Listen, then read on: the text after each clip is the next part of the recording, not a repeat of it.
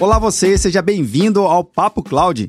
Esse espaço foi criado para debatermos sobre as principais tecnologias que vêm revolucionando as empresas e os seus negócios. A cada convidado que passa por aqui, a gente consegue entender como esse conjunto tecnológico faz sentido para o seu segmento de negócio. E olha que legal, mesmo que a tecnologia aparentemente seja a mesma, o contexto e o significado é totalmente diferente por cada negócio. Esse é o espírito do Papo Cloud. As suas histórias, seus criadores e como a revolução na tecnologia vem impactando em cada área. Eu sou Vinícius Ferro e seja bem-vindo ao Papo Cloud. Estamos gravando aqui mais um episódio do Papo Cloud e nesse episódio eu tenho a participação muito legal do Gustavo da Coda Shop. Gustavo, seja muito bem-vindo aqui ao episódio. Obrigado, Vinícius. Prazer estar aqui falando com você. E pra galera que tá vendo ou nos ouvindo, bem, sim, eu tô com a voz um pouco rouca, mas como sabe, né? A gente pode parar aqui não, vamos matar esse episódio aqui na raça, vai rouco mesmo, vai dar certo, né? Eu vou pedir aqui pro editor dar um grau na voz, mas vamos lá, vai dar certo esse episódio aqui. Mas eu queria já agradecer a presença de novo da Coda Shop. O Rafael Negrão já teve aqui da Coda Shop falando, explicando um pouquinho sobre esse mercado, do que, que é o tal da, desse mercado de games voltado para a área de pagamentos, que já está muito influenciada e a ajudar a experiência do usuário. E o Gustavo hoje ele veio participar justamente para a gente entender um pouco mais desse modelo de negócio, como é que está funcionando, como é que é esse mercado aqui no Brasil e tudo mais. Mas antes, Gustavo, eu sempre peço para que os nossos convidados se apresentem um pouquinho, falando sobre a sua trajetória de carreira até chegar à Cora Shop. Por favor. Então, eu sou o Gustavo, tenho 28 anos, comecei minha carreira, vou falar,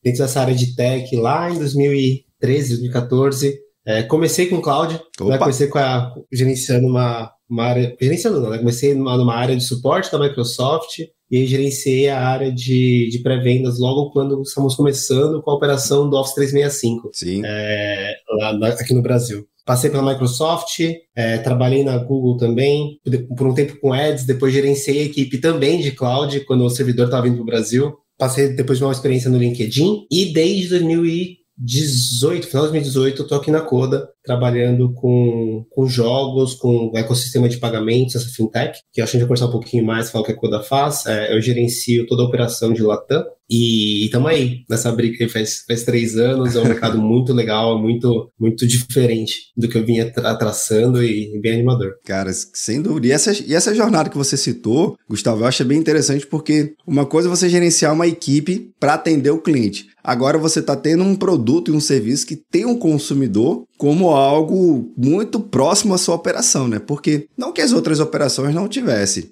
mas o, o, consumidor gamer, ele é um consumidor bastante ativo, né? Ele gosta de ter uma interação mais forte. Tem diferença na, nas operações? Putz, com certeza.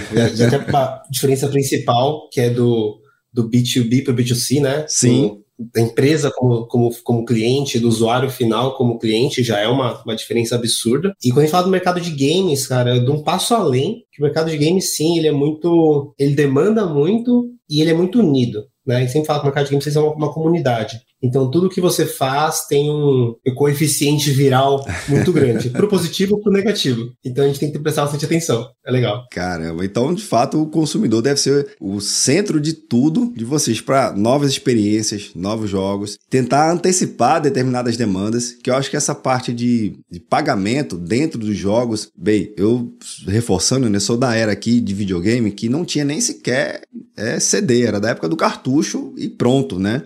Esse conceito de internet, de jogar em multiplayer, não existe. Era o máximo de multiplayer era dois controles, mas como era caro na época só tinha um mesmo, então era sempre single play, tá tudo certo. e a, a forma mais a primeira rede social que a gente participava ali é quem tinha o mesmo console que podia trocar cartucho. Mas hoje, né, nessa era tão digital, a gente tem um console aqui poderosíssimo dentro de casa, né, um PC com super conexão com a internet, permitindo eu me interagir com vários outros jogadores. Essa parte de jogos que complementam com a personalização, a necessidade de fazer aquele ajuste fino para trazer uma característica mais do, do usuário. É um mercado relativamente novo. Explica um, pouquinho aqui para a gente que mercado é esse? Por que essa necessidade de personalizar é, tanto a experiência do jogo de forma individual?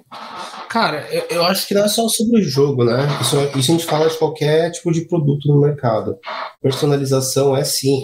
Quando a gente de games, no mercado B2C, é, a maioria das coisas acontece em massa, né? Você tem que afetar o máximo de pessoas possíveis. Quando você consegue criar algum tipo de, de inteligência que vai personalizar aquela experiência para aquele usuário, é, já se torna assim algo mais atrativo. Então, a gente fala tanto da personalização num grupo, dá um exemplo, você colocar conteúdo local dentro de um jogo, você colocar um, um personagem que é brasileiro, por exemplo, como acontece em alguns jogos, você Sim. colocar é, uma roupinha que representa algum time, por exemplo, que me acontece, quanto aquela experiência única, que é feita com base em, em inteligência artificial. Entende qual é a jornada daquele jogador dentro do jogo e começa a colocar ou definir a experiência dele de acordo com isso. Cara, isso é bem legal. Agora, como é que funciona de fato a Coda Shop? Explica aqui pra gente como é que é, o que, que é a Coda Shop, como ela funciona, como é que ela está trabalhando nesse mercado. Bom, então a Coda Shop ela está no meio de uma cadeia, né? Então, entre o usuário, o jogo e o meio de pagamento, e nós facilitamos essa conexão. É dizer, eu facilito para aquele desenvolvedor do jogo, ou publisher, ele ter acesso aos meios de pagamentos locais em mais de 60 países. Então, no Brasil a gente fala de Pix, de PicPay, de Digital, boleto, enfim. E eu permito que esse usuário ele tenha mais do que somente o cartão de crédito como meio de pagamento.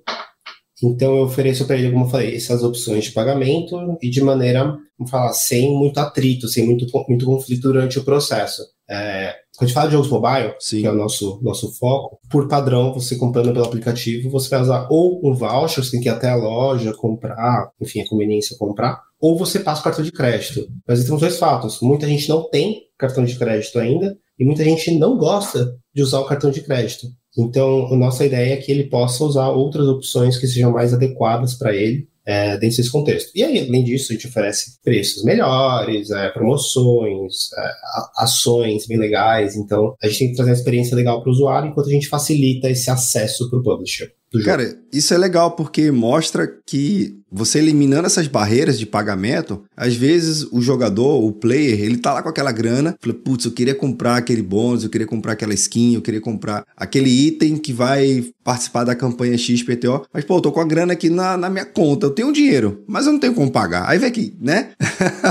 vê que vê que dilema que ele pode estar tá vivendo. Mas pelo que você tá falando, Gustavo, você eliminando essas barreiras e dando mais opções, você até mesmo abre novas possibilidades para novas pessoas estarem antigamente estava com esse bloqueio, agora não tô mais, é isso? É isso. E, e eu, eu sempre brinco que ninguém gosta de pagar. Você gosta de comprar, não gosta de pagar. Então, a, a, nossa ideia é que essa parte do pagamento aconteça o mais fácil e rápido possível para que o cliente não se preocupe em ter que pedir um cartão de crédito emprestado, pedir a conta de alguém para transferência, enfim, que ele consiga passar desse, desse momento aí de maneira mais simples. Então, a conta não precisa de login, é um e-commerce, vamos dizer assim, uma plataforma de venda, e o usuário ele escolhe qual jogo ele quer recarregar, coloca ali seu usuário, o quanto ele quer colocar ali da, da moeda do jogo, diamante, ouro, coroa, seja lá o que for, e faz o pagamento. Então, pronto, ele faz o pagamento, já cai direto na conta desse usuário. Então, não tem voucher para resgate.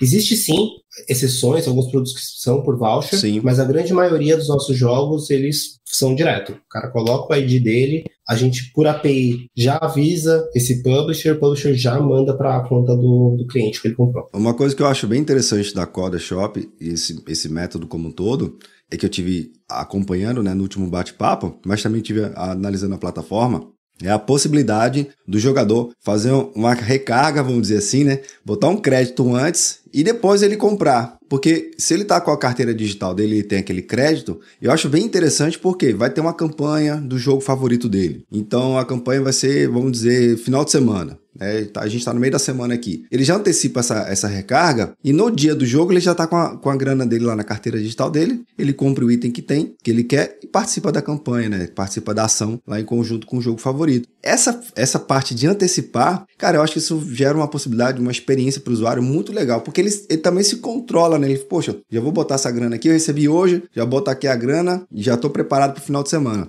Essa antecipação também ajuda na experiência, na tua visão? Ajuda. A gente está falando da Coda Cash, né? A Coda Cash é a nossa wallet interna. Então, Sim. o usuário faz a recarga na Coda Cash e os valores na Shop. Então, sim, é legal porque facilita na hora que ele dá uma promoção, que ele tá jogando lá, ele vê, putz, eu queria essa skin aqui. Ele já tem lá o crédito, ele não precisa pegar o celular, o Pix, seja lá o que for, para poder fazer o pagamento. E, além disso, muitas vezes ele tem até desconto ou bônus, cashback. Por fazer o pagamento com, com a Coda Cash. Pois é, e no caso, você falou também na questão mais especificamente do ambiente mobile, né? Você tem pelo menos algum número de quanto é. esse mercado está crescendo aqui no Brasil? Cara, acho que para 2022 a previsão do mercado de games como um todo ele é de 220 bilhões de dólares Caramba. no Brasil. Salvo engano, tá? Um pouco, um pouco mais, um pouco mais, um pouco para menos. A gente bota um, um, uma, um datafolha aqui, né? Um erro, 10 para mais, 10 para menos. Mas é muita grana, viu? É muita grana. E metade disso é só no mobile. Caramba. A metade desse valor acontece no celular.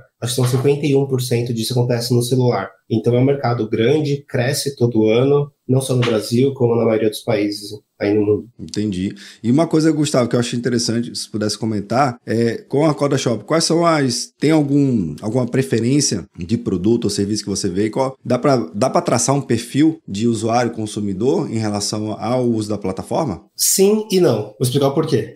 O uso da plataforma, eu não tenho perfil. Tem todos os possíveis, de 15 a 18, 18 a 24, 24 a 36, 40 anos ou mais. É, o que sim varia é de acordo com o jogo. Hum. Cada jogo tem, é, lógico, não um perfil específico, mas tem a sua maioria. Então existem jogos em que a, que a maioria dos usuários são sim mais jovens, existem jogos, maioria sabe, RPG, por exemplo, ou alguns jogos mais casuais. Você tem um público com, um pouco mais velho. É, entre a maioria dos nossos jogos entre homens e mulheres é quase 50-50, um pouco para lá, um pouco para cá. Legal. Então, falando em demografia, varia muito de acordo com o jogo. Entendi. Como é que tem sido a estratégia de expansão de vocês aqui do Brasil para trazer mais é, usuários para dentro da plataforma? Como é que tem sido essa capacidade de expansão de vocês? Ou de repente trazer mais marcas né, para dentro da estrutura? São duas conversas bem diferentes, apesar de ser o mesmo ecossistema, uhum. são duas conversas bem diferentes. Trazer novos usuários, novos parceiros né, de negócio, Sim. jogos, enfim. Então,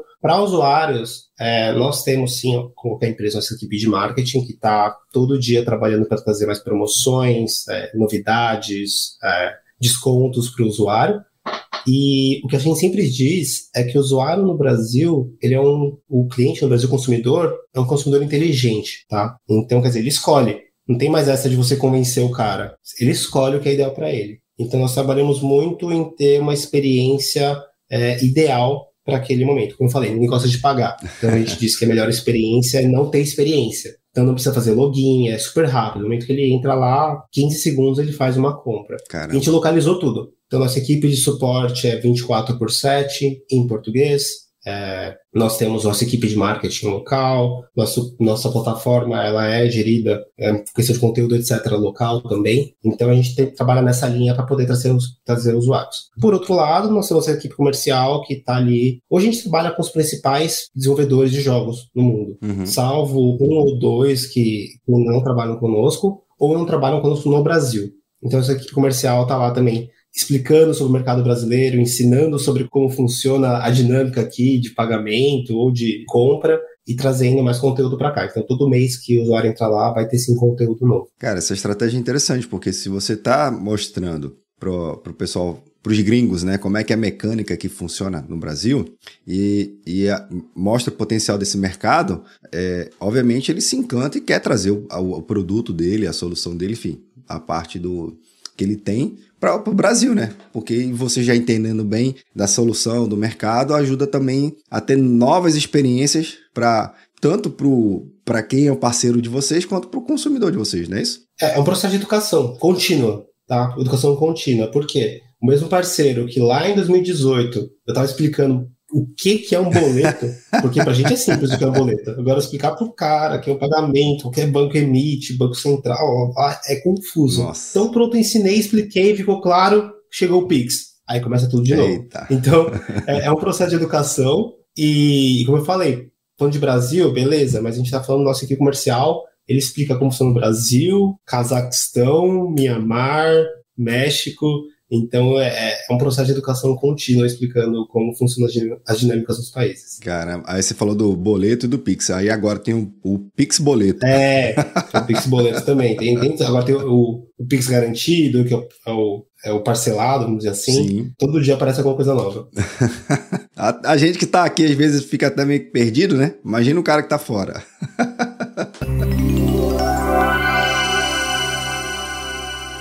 Cara, agora como é que você percebe em relação até mesmo é, essas novas tecnologias, né? A gente está, pelo menos quando tá gravando esse episódio, a gente tem percebido muito a implantação do 5G. E o 5G, querendo ou não, ele está muito de mão dada com o dispositivo mobile. Uma vez que está no dispositivo, no dispositivo mobile, mais pessoas estão tá propensa a consumir esse produto e serviço. Vocês já estão se planejando, montando alguma estratégia para, cara, quando esse negócio bombar aqui, a gente vai ter X mil entrantes aqui de usuários por dia. Como é que vocês estão vendo essa parte em relação é, o 5G aqui no Brasil e essa expansão cada vez maior?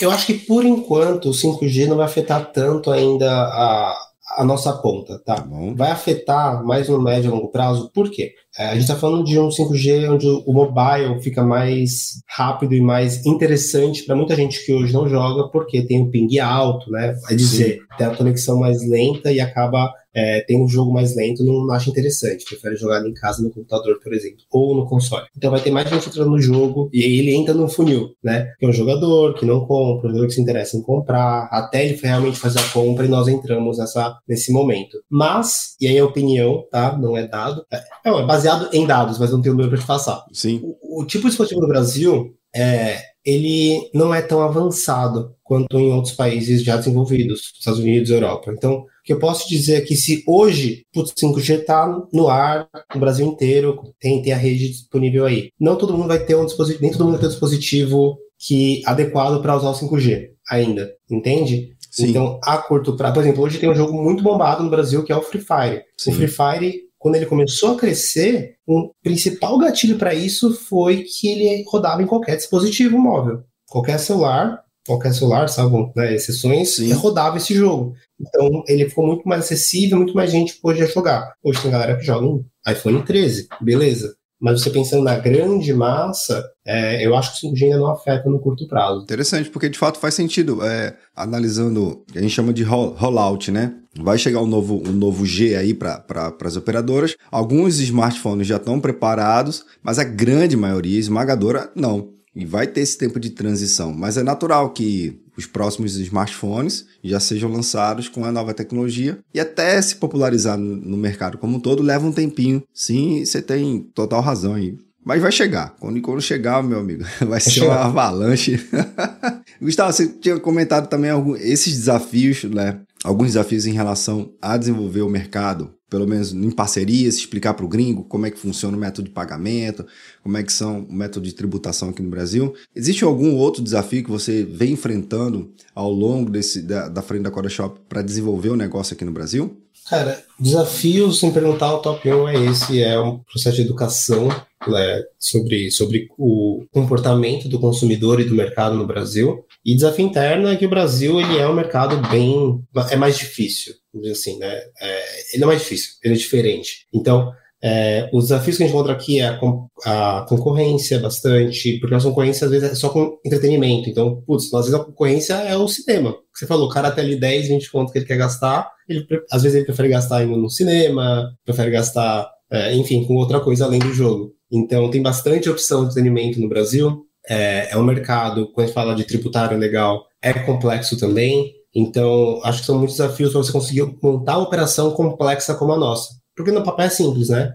Conecto três, três partes aqui e faço rodar. Mas quando a gente começa a entrar nos detalhes, é muito complexo, a barreira é bem alta. É, de fato, se você tem é, outros desafios que está concorrendo diretamente com a sua operação, por isso tem que estar tá sempre buscando formas de cativar o usuário, o consumidor. E vocês também do outro lado, né? Sempre trazendo mais parceiros, mais entretenimento para é, é, um, é um negócio retroalimentado, né? Se você traz novidade, o usuário consome. Se o usuário consumiu, ele vai dar o feedback, vocês medem, e assim vai, e o crescimento ele acaba sendo. É, a roda do crescimento acaba se tornando mais natural, não é isso? É isso aí, é isso aí. Quanto mais usuários eu tenho, mais fácil é de trazer conteúdos, quanto mais conteúdos eu tenho, mais fácil de trazer novos usuários. Então, é literalmente como você disse, é um ciclo que tem que se retroalimentar. legal, legal. Bem, Gustavo, eu sei que a gente tem muito assunto aqui para falar, bate-papo é sempre bom falar com o time da Coda Shop, que sempre traz novidades, a gente vai entendendo cada vez mais um pouco desse mercado. Mas eu faço sempre uma pergunta aqui de encerramento para meus convidados, que busca entender a visão pessoal, uma visão mais do campo das ideias. Pode puxar para o lado técnico, pode puxar para o lado pessoal, não tem nenhum certo nem errado, o que importa é a opinião mesmo. Então bora lá. Para o Gustavo, o que, que é essa tal da computação em nuvem? ela permite né, que, a, que nós acessemos serviços, ferramentas, é, banco de dados, servidores de maneira remota pela internet. E aí eu gosto de usar como exemplo o próprio Netflix. Não preciso mais baixar 10 mil filmes no meu computador para escolher o que eu quero. Eu tenho lá acesso ao banco de dados, ao servidor lá do Netflix ou do ou de qualquer outra ferramenta, Amazon Prime, enfim, e eu consigo acessar o servidor deles e assistir o filme que eu quero e isso é sim cloud computing. Sensacional. Gustavo, queria muito agradecer a sua participação aqui no Papo Cloud e até a próxima oportunidade. Até logo, então, Vinícius. Prazerzaço falar com você. Até logo. Vamos nessa.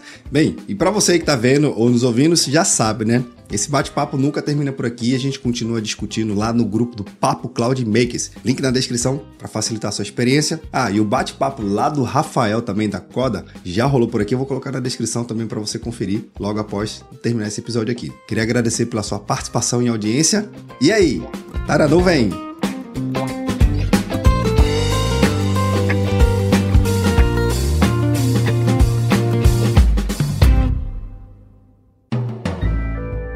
Mais um produto com a edição Senhor A.